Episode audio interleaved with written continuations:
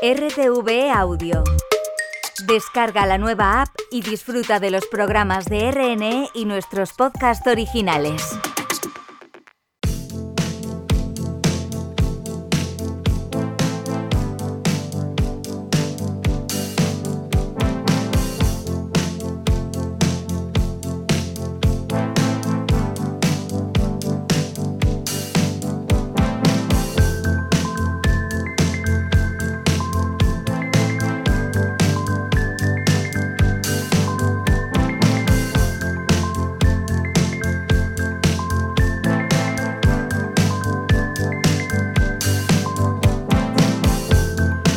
Decimos siempre que es la casa del cine español. Desde hace unos años, además, añadimos una preposición. Es el hogar del cine en español que llega puntual a su cita en la Costa del Sol, demostrando desde hace ya 27 años que es mucho más que todas esas etiquetas que le suelen colgar desde el prejuicio que parece dirigir la crítica y la política. Comienza hoy un festival de Málaga en el que se han inscrito más de 2.500 producciones audiovisuales de 67 países, largos, medios y cortos de ficción o no ficción, animación musical, comedia, drama, biografía, acción, superproducción y cine independiente. Cabe todo y cabe antes. Allí premiaron por primera vez a Pablo Berger con Torremolinos 73, vimos nacer y crecer el fenómeno de Pilar Palomero, se han llevado Biznaga de Oro también con sus óperas primas Carla Simón, Daniel Guzmán, Miguel Albadalejo o Alauda Ruiz de Azúa. Y eso es solo la sección oficial, porque esa casa del cine en español tiene infinitas habitaciones y una lleva, claro, el nombre de Radio Televisión Española. El Ojo Crítico, con Laura Barrachina, en Radio Nacional. Y desde allí, desde el set de Radio Nacional en el Teatro Cervantes, sede principal del Festival de Málaga, vamos a hablar enseguida con su director, con Juan Antonio Vigar, Rubén Nevado. Buenas tardes. Hola, ¿qué tal? Y también con Conchita Casanova. está, por supuesto, allí en la Costa del Sol, fiel a su cita con el cine. Ha visto ya algunas de las películas que se proyectan en Málaga y también las que llegan a cartelera este fin de semana. Entre ellas, la segunda parte de Dune y Yo no compro entradas sin escuchar a Conchita Casanovas primero. Seguiremos hablando de cine y de grandes de la radio con un compañero de esta casa que está en Málaga, presentando un mm. cortometraje. Y también vamos a pasear con Jesús Marchamalo y a bailar con Leire Guerrero y el nuevo disco de Saint Vincent que tiene un título maravilloso. All Born Screaming, todos nacemos gritando, que no es verdad, pero, pero está bien. ¿Por qué no es verdad? Yo no nací gritando. Esto te gusta mucho a ti y, a mí se me pegó para que llorase y ahí me percaté de que el mundo estaba en mi contra. Totalmente. Pero no pasa nada. Bueno, vamos a seguir adelante a pesar de todo. Mejor, sí. La idea del hombre bueno. Yo no soy un hombre bueno. Es una manera de llamar. Yo no soy un hombre bueno. Y yo no sirvo para lo que me estáis pidiendo, lo siento. ¿Y ese qué pueblo es? Yo qué sé. Conclusión, que estamos perdidos. Para variar. Vamos a tomar el pueblo. ¿Para qué vamos a tomar el pueblo si estamos huyendo a Francia? ¿Pero quieres dejar de interrumpir? Hostia, Ese vídeo, tío. Non sei, meu, acábame de chegar polo Insta. Pois que rule, que rule, que rule. He pensado que podíamos llamar a alguien. Que pasa? Ya te quieres ir.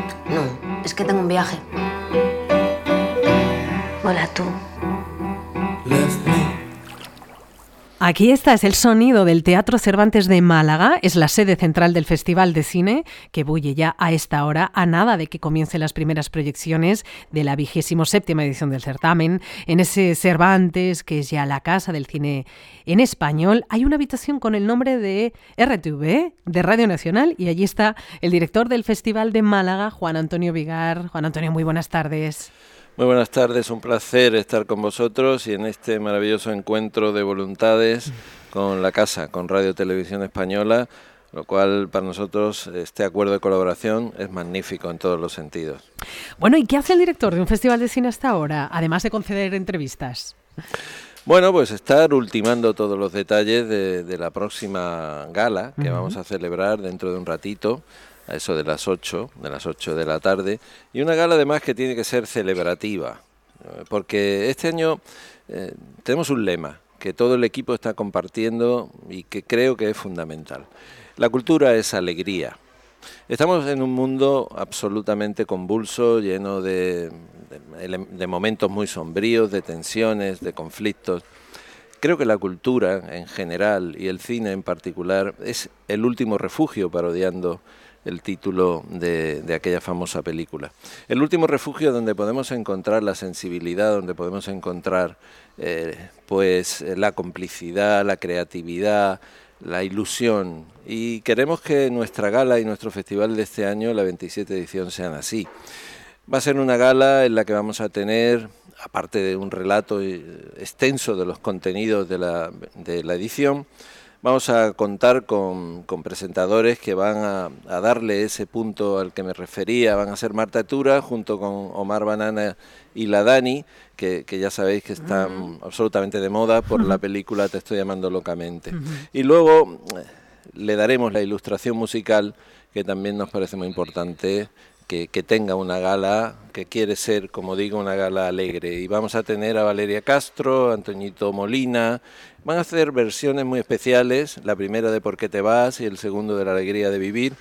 Luego tendremos también a Nil Molineri y Mis Cafeína. Y como el momento más em, emotivo, más especial de la gala, pues la entrega de la biznaga Ciudad del Paraíso que tenemos reservada a los imprescindibles del cine español mm. y que se la daremos nada más y nada menos que a doña Lola Herrera. Maravillosa.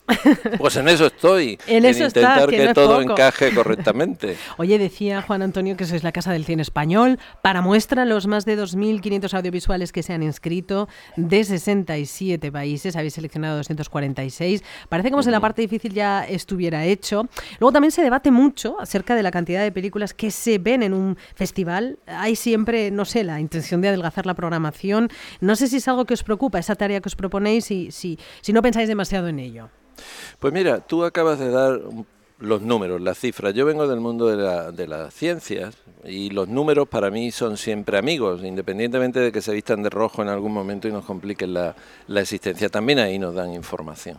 Y en esta ocasión, eh, si vamos, por ejemplo, de esos 2.557 eh, audiovisuales que hemos recibido a las películas de ficción, largometrajes de ficción, solo españolas, hemos visto 181 películas y latinoamericanas 242. Claro, Acabas de mencionar algo muy importante que se queda siempre en la trastienda del festival y es el enorme, complejo y largo proceso de selección en el que los comités están viendo horas y horas y horas de película y que es algo que yo tengo que, reconocer en, en todos y cada uno de ellos. Pues bien, si en ese proceso hemos considerado que al final, porque la sección oficial a competición tiene que tener números clausus, no podemos extenderla mucho más, de los 181 películas españolas elegimos 11 y de las 242 latinas 8, comprenderás que se queda mucho cine bueno, de interés, que no podemos programar si nos ceñimos a eso. Entonces, ya sabemos que desde el punto de vista de la cobertura pública y mediática, sobre todo los medios de comunicación, nos decís que es una programación muy extensa. Pero yo tengo que pensar en la utilidad que el festival debe tener para el mundo del cine en español. Y con esas cifras que te acabo de dar era injusto dejar tanto cine bueno fuera y hemos decidido generar, crear una amplia sección oficial no competitiva en la que vamos a tener 18 películas, 15 españolas y 3 latinoamericanas. Eh, yo creo que la criba, el destilado ya está hecho bajar de esos números tan amplios a unos números tan reducidos ya supone cribar, supone obtener lo mejor de lo que hay. Entonces creo que basándose en los criterios de calidad, el que haya un poquito más de amplitud en la oferta nunca va a estar mal. Mm. Bueno, estamos diciéndolo, ¿no? En sección oficial a concurso hay 19 películas, 11 españolas, 8 latinoamericanas. Vemos a grandes nombres de nuestro cine. Isaki La Cuesta, eh, con el que vamos a hablar la semana que viene aquí en El Ojo Crítico. Está David Trueba, Emilio Martínez Lázaro y luego a muchas mujeres que debutan o presentan un segundo trabajo. Clara Bilbao, que se pasa en la dirección Contratamos demasiado bien a las mujeres. Andrea Jaurrieta, Sonia Méndez, muchas directoras que además hemos conocido primero gracias al Festival de Málaga en los últimos años, directoras de una primera, quizá una segunda, em, pero no sé si después las mujeres tienen más problemas para hacer esas terceras películas para continuar. Pues eh, no es la sensación que, tenemos. Yo creo que el talento en este momento se impone eh, independientemente de, la persona que lo encarna. Y en este caso las mujeres eh, tenemos mm, la certeza de que están haciendo un estupendo trabajo. De hecho, en los propios números de selección vemos cómo crece cada vez más el número de películas dirigidas por mujeres. Este año hemos subido cinco puntos porcentuales de, respecto al año anterior, del 32,7 al 37,9. Y, y creo que, se tienen oportunidades, una vez que se ha demostrado ya esa capacidad para esa primera segunda película, de hecho tenemos un ejemplo concreto este, este año, que es eh, el premio que denominamos Málaga Talent, que no es un premio a una carrera, es una especie de palmadita en la espalda de un creador o creadora joven que ha hecho una o dos películas, pero tiene ya un, bagaje y una importancia dentro de nuestro cine. Este año será para Pilar Palomero. Pilar hizo Las Niñas, que estuvo aquí, ganó Biznaga de, de plata. Eh, de oro, perdón, después estuvo en San Sebastián con la maternal y ahora ya está haciendo Los Destellos, que es su tercera película. Yo creo que el talento se impone y hoy por hoy tengo que reconocer que eh, las mujeres están ocupando, y sobre todo las mujeres más jóvenes, están ocupando un puesto mm, realmente relevante dentro de la producción española. Mm, Juan Antonio, para ir terminando, hay una amplia sección oficial fuera de concurso que tú mismo mencionabas con Benito Zambrano, con Celia Rico, eh, con esa película que, le tenemos muchísimas ganas, Los Pequeños Amores, está Martín Cuervo, María Ripoll, y también la sección oficial Zona Cine, dedicada a las producciones independientes, que ha sido noticia estos días después de que hayas decidido cancelar la proyección de El Día es Largo y Oscuro de Julio Hernández Cordón por las denuncias de violencia machista contra el director que os hicieron llegar al festival, ¿verdad? No sé si podías contarnos cómo tomaste tomasteis esta decisión y qué denuncias son esas? Bueno, eh, esta decisión tengo que decir que ha sido muy meditada, muy reflexionada y consensuada con los diferentes partes de nuestro equipo, desde lo jurídico hasta quienes velan por el tema de, de la prevención de violencia de género. Pero es una información muy delicada sobre la cual me vas a permitir que me ciña el comunicado que ya dimos en su momento. Nosotros dijimos que desde hace muchos años este festival tiene un firme, muy firme compromiso con la defensa de, la mujer y contra la violencia de género. Y eh, que defendemos eh, a la mujer y, que no queremos que tenga vulnerabilidad en ningún contexto y situación. Y desde ese punto de vista, digo al margen de detalles que me permitirás que no entre, eh, porque siempre van a dañar a personas, eh, la decisión que hemos tomado, insisto, es esa y es muy meditada y somos conscientes de que, bueno, eh, desde ese punto de vista habrá quien la considere adecuada y quien no, pero creo que es la mejor que podíamos tomar. Juan Antonio Vigar, director del Festival de Málaga, que comienza hoy, que se celebra hasta el 10 de marzo. Gracias por acompañarnos hoy en el Ojo Crítico. Que vaya todo muy bien. Muchísimas gracias a vosotros. Nosotros seguimos en Málaga porque allí está, cómo no, Conchita Casanovas.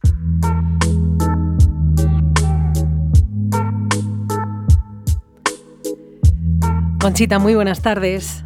Buenas tardes, Laura. Bueno, ya lo has oído, nos decía Juan Antonio Vigar sobre esa inabarcable programación, bueno, pues que al final es muy difícil dejar fuera todas esas películas estupendas, o por lo menos con esa pinta estupenda que tienen. Tú ya te has puesto a la faena, has visto ya varias de las películas a concurso hace semanas, como Dragon Keeper de Salvador Simó, conoces bien otras de sección oficial que no optan a la biznaga, como Disco Ibiza Locomía de Quique Maillo, que vais a proyectar también en el Barcelona Film Fest. Bueno, a ver, primera impresiones, Conchita, ¿cómo ves este festival de Málaga y a qué le tienes más ganas? Pues lo veo apetecible, claro, como todos los que están oyendo a esta hora hablar de él. Es un festival que yo veo muy consolidado, Laura, con ambición de la buena por seguir eh, prosperando y esas 27 ediciones que lo avalan y lo acreditan.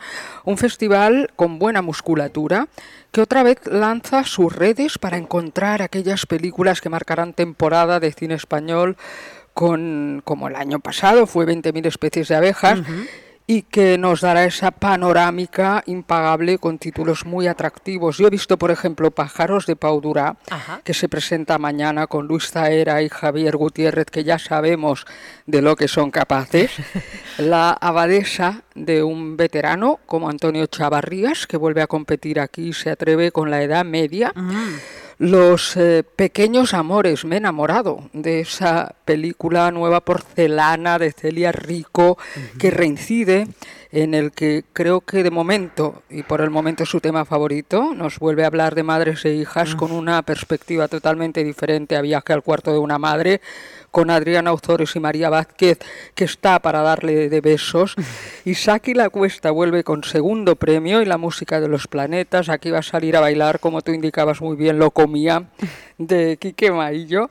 Avanzándose al verano, una historia de cómo se formó y se deshizo el grupo a golpe de abanico, pero también entraremos en la casa de Alex Montoya con el reciente premio Goya al mejor actor David Verdaguer. Mm. Veremos la nueva película de David Trueba, que rápido va este hombre, no para.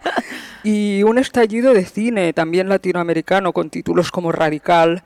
Esta la he visto también con Eugenio Derbez, dando vida a un maestro que existió, existe y que quiere hacer pensar a sus alumnos. Y, y, en definitivas cuentas, un festival, el de Málaga Audaz, que hoy abre la puerta por primera vez para inaugurar a una película de animación, un área en la que estamos demostrando que somos Sí. los reyes del mambo Sí. y que homenajeará a gente tan carismática como Lola Herrera o Javier Cámara. O sea que, Laura, tenemos barra libre de cine hasta el día 10 en que vamos a enlazar con los Oscar. Málaga está de lujo y este es un festival que demuestra que está creciendo al ritmo de la ciudad. Pues un festival que efectivamente además en los últimos años nos ha demostrado que las películas que pasan por Málaga son las películas de las que después hablaremos. Tenemos muchísimas ganas de, de verlas y de seguir contándolo aquí en Radio Nacional contigo. Todo sobre el Festival de Málaga, con nuestros compañeros también de Radio Nacional en Andalucía, en Málaga, con Conchita Casanovas, que como pues estáis escuchando no va a faltar hoy a su cita con los oyentes del Ojo Crítico, tampoco a los estrenos de la semana. Así que, Conchita, si te parece, vamos a hablar de las películas que llegan hoy a la cartelera, que pueden ver los oyentes. Y claro, tenemos que empezar, tenemos que hablar de Dune 2. En este mundo la crueldad no conoce límites. Lleváis décadas luchando contra los Harkonnen. Mi familia lleva siglos haciéndolo. Todos han sido masacrados. Gracias a la profecía. Bueno, Conchita, ¿cómo cabalga Denis Villeneuve esta segunda parte de su proyecto Dune? A ver, Laura, y fans de Dune, que hay muchos escuchando con ansiedad, estoy segura, lo Sí. noto en el ambiente, sobre todo chicos, por ver esta segunda parte. No me peguéis, pero yo pienso después de verla que es lo de siempre, pero muy bien hecho. Con el fracaso de David Lynch, que todavía pesa porque no consiguió, como sabéis, atrapar el alma de la novela de Frank Herbert, el director canadiense Denis Villeneuve, que recordemos que triunfó en su momento con la adaptación de Incendies, le ha dado nueva vida en este siglo a este hito de la ciencia ficción con una primera parte celebrada en su día que ahora prosigue con esta nueva entrega donde Timothy Chalamet se convierte como Paul Atreides en el elegido. A mí me recuerda a Laura, no sé a ti, aquel Neo de Matrix. ¿no? ¿Te acuerdas? Gran Sí. esperanza, en este caso para los Fremen, donde militan Zendaya como Chani. Ujú. Ay, si las miradas matasen, veréis las de Zendaya. Y nuestro queridísimo Javier Bardem, que va a su aire dentro de esta superproducción. Sería injusto no reseñar a Rebecca Ferguson, aunque esta actriz sueca no sea tan conocida, pero también es protagonista y están Florence Pugh, Anna Taylor-Joyce prestando servicio, Lea Seydoux haciendo de guapa y Austin Butler. Veréis qué pelado y sanguinario yo no le reconocí de entrada. Y Charlotte Rampling con burka y después de ver a Christopher Walken, Laura besándole los pies a Chalamet, creo que ya lo he visto todo en esta vida. Quizá me bajo en la próxima, si esto va a seguir así. Pues- Esta es la, clásica película, Laura, de cine de aventuras de toda la vida, una superproducción de 200 millones de dólares con música de Hans Zimmer, con mucho desierto, con ecos de Lawrence de Arabia, Espartaco, Blade Runner, por algo su director también estuvo allí, y por supuesto de Star Wars. Por mucho que se empeñen en hablar de gran actualidad, con fanatismos, líderes, guerras santas, luchas por el poder, lo cierto es que la excelencia técnica termina por ahogar el argumento o hacer que pierda consistencia o importancia, aunque si alguien quiere hacerse sus cábalas, tiene 166 minutos para discurrir.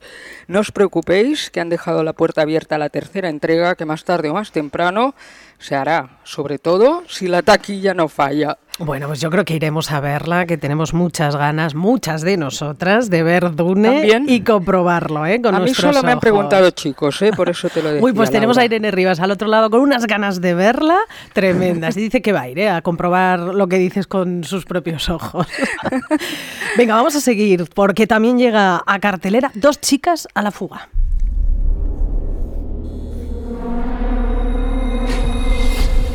The case, Santos. Not on your life. Bueno, esto es eh, lo nuevo de uno de los hermanos Cohen, del pequeño, de Ethan. Eh, que, ¿Qué tal eh, ha resuelto su viaje en solitario? Oye, ni que estuviéramos hablando de los Williams, ¿eh? del Atlético de Bilbao. los Cohen se han disociado en esta ocasión y esta es una película Cohen, efectivamente, es de Ethan Cohen, el cuñado de Frances McDormand, que está casada con Joel, el otro Cohen. o sea, es de un Cohen, no de los Cohen, y ha aclarado este aspecto. y No sé si hemos aclarado, es- nos hemos liado, Sí. ¿eh? Entrando en lo que es la película, hay que decir, Laura, que es un divertimento con dos protagonistas lesbianas. Ellas dicen bolleras directamente. Yo creo que esos maduritos han querido jugar a qué modernos somos y apuntarse a tendencia, claramente. La película tiene la frescura que le dan las protagonistas, Margaret Qualley, y, y otra actriz a la que vais a ver prontito también en otros estrenos. Y ellas son las dos chicas a la fuga en esta película de carretera en la que tras encontrar la cabeza de Pedro Pascal, tal cual, en el maletero, van sorteando a unos matones que nos recuerdan inevitablemente a los patosos malos de la mítica Fargo. En la película interviene también Matt Damon, un político con un secreto de carácter sexual que puede hundir su carrera. Aquí no hay que buscarle tres pies al gato, la película es lo que es y no hay que tomársela, creo yo, demasiado en serio. Es decir, hacer el viaje y punto final. Pues ala, a viajar. Vamos a terminar con otra par de propuestas. Una estadounidense, Dream Escenario, con Nicolas Cage. Y la otra, que vamos a empezar por esta, si te parece, desde México llega Totem. Bienvenidos, señores y señoras. Hoy habrá un show para es mi deseo. Este es un drama infantil, familiar, que la verdad es que viendo el tráiler nos parece muy ojo crítico. Sí, efectivamente, es eh, Totem de Vile, es la directora que debutó con La Camarista. Nos ofrece una segunda película muy distinta, coral, con una niña preparando el cumpleaños de su padre. El argumento nos introduce en esa casa familiar donde está cada loco con su tema, hasta una ahuyentadora de malos espíritus que saca la caja registradora nada más guardar la escoba. Es una película mexicana que pasó por Berlinale y que ha tenido buenas críticas en general. Y si no acabáis mareados con tanto trajín y movimiento, la podéis disfrutar. Y en cuanto a Dream Escenario, esta es la película soñada de los fans de Nicolas Cage, a los que les encanta verle haciendo burradas, muy exagerado, vamos. Aquí es un hombre que de la noche a la mañana empieza a aparecerse en los sueños de la gente que le rodea y lo que empieza como algo inocente acaba como la de San Quintín, cuando los sueños se convierten en pesadillas y todos son maldades y vecinos y alumnos, porque él es un profesor, empiezan a perseguirle, la gente empieza a mirarle mal, le ven como un enemigo y a tratarle como tal. O sea, como ves, una trama bastante original, americana, la película, pero de director noruego, que habla de cómo se puede eh, de- después de la fama pasar a la cancelación, algo tan en boga, ¿no? Ujú. Eh, es la película que cerró el Festival de Sitges, convirtiendo ahí la sesión en una fiesta y creo que es un traje a medida para Nicolas Cage que por fin se desmadra soltándose el peluquín bien a gusto, Laura. Bueno, pues todas estas películas podéis ir a verlas al cine. Vamos a dejar a Conchita que ella siga adelantada y viendo todas las películas del Festival de Málaga. Eh, que lo paséis bien, Conchita. Muchas gracias y muy pendiente de la alfombra roja, Eso que pronto es. estará hirviendo. Eso es. Bueno, pues Gracias, Laura. ahí te dejamos, Conchita, donde en cosa de media hora se van a pasar los cortometrajes de sección oficial. Uno de ellos lo sentimos muy cercano.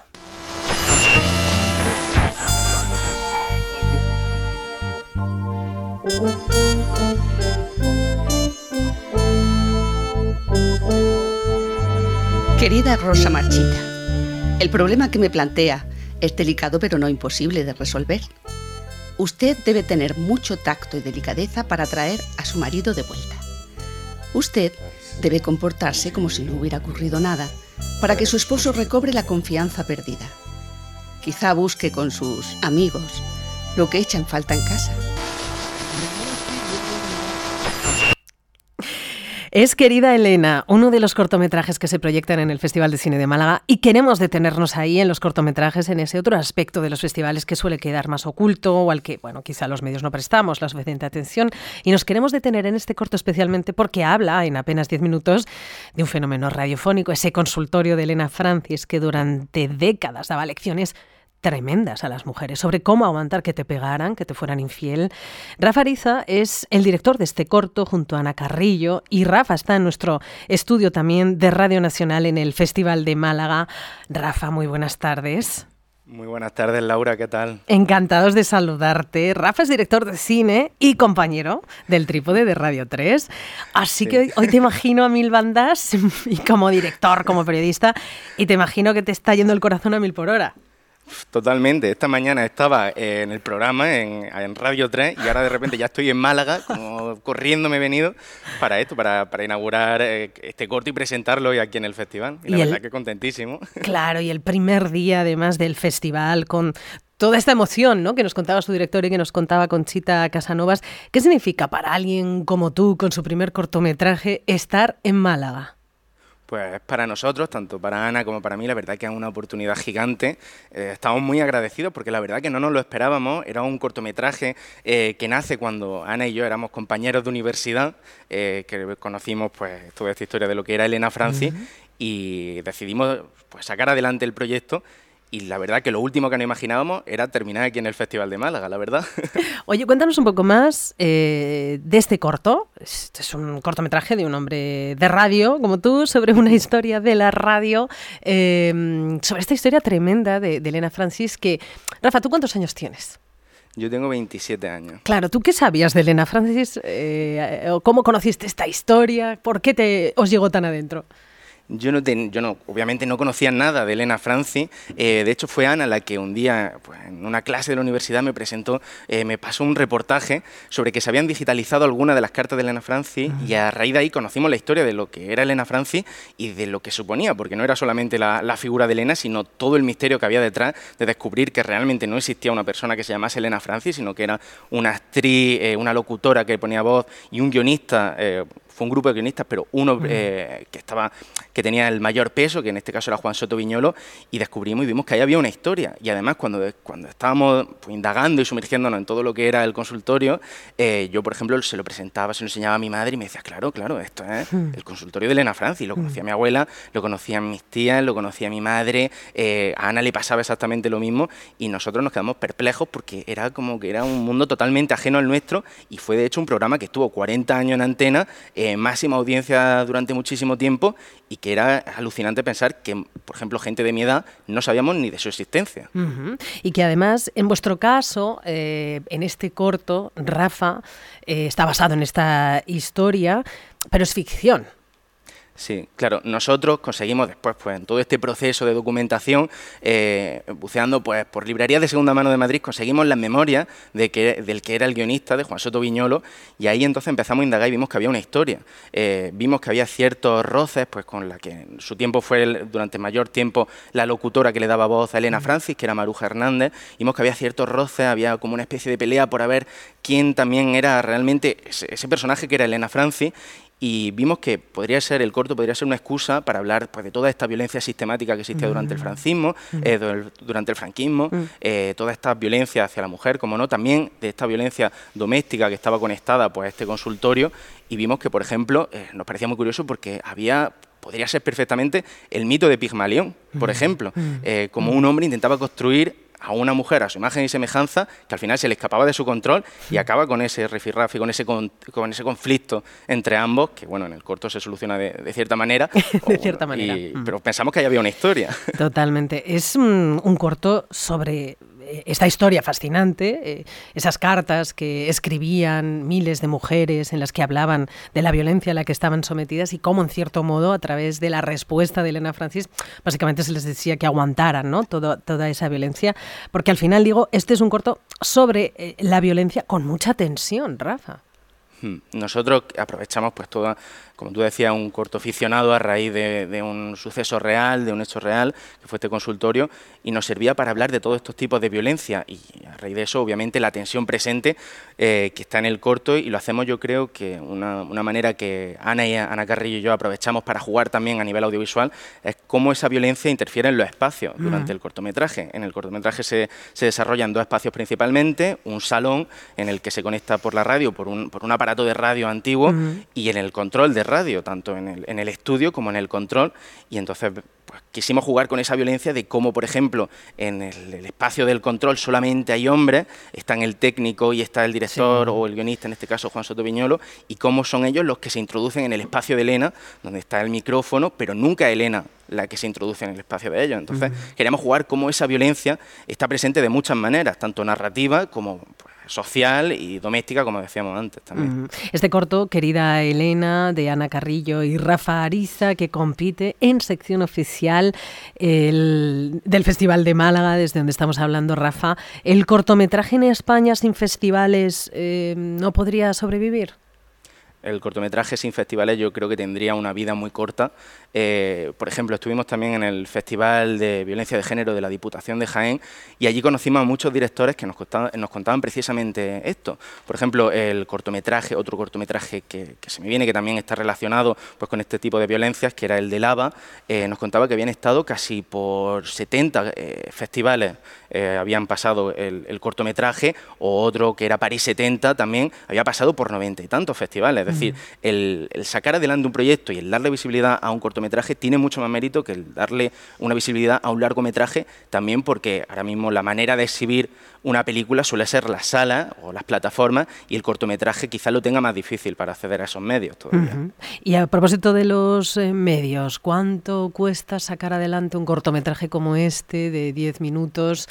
No sé si hablar solo en términos económicos, porque al final em, de este corto se puede vivir? ¿Podéis sacar algo de él? este corto hemos tenido la suerte de sacar algo, hemos tenido la suerte de recuperar lo invertido, que ya es mucho, eh, no todo el mundo puede decir esto, eh, y la verdad que este corto ha costado eh, no ha costado mucho a nivel económico, pero porque hemos tenido la suerte de contar con la solidaridad de mucha gente que nos rodeaba, eh, de contar pues con gente que, como nos movemos todos en el mismo mundo, nos movíamos todos en el mismo mundo, todos contábamos con esa ilusión de sacar adelante pues, un proyecto. Entonces era una oportunidad no solo eh, para Ana y para mí, también lo era para los actores, también lo era para el equipo técnico. Entonces yo creo que precisamente en, los cortometrajes suele ser una experiencia en la que todo el mundo rema a favor para intentar sacar un, pues un, proyecto como este, porque saben lo, importante que puede ser para ello en un futuro también. Rafa, ¿tienes algún proyecto entre manos? Pues ahora mismo con la radio la verdad que tengo poco tiempo, pero no lo descarto.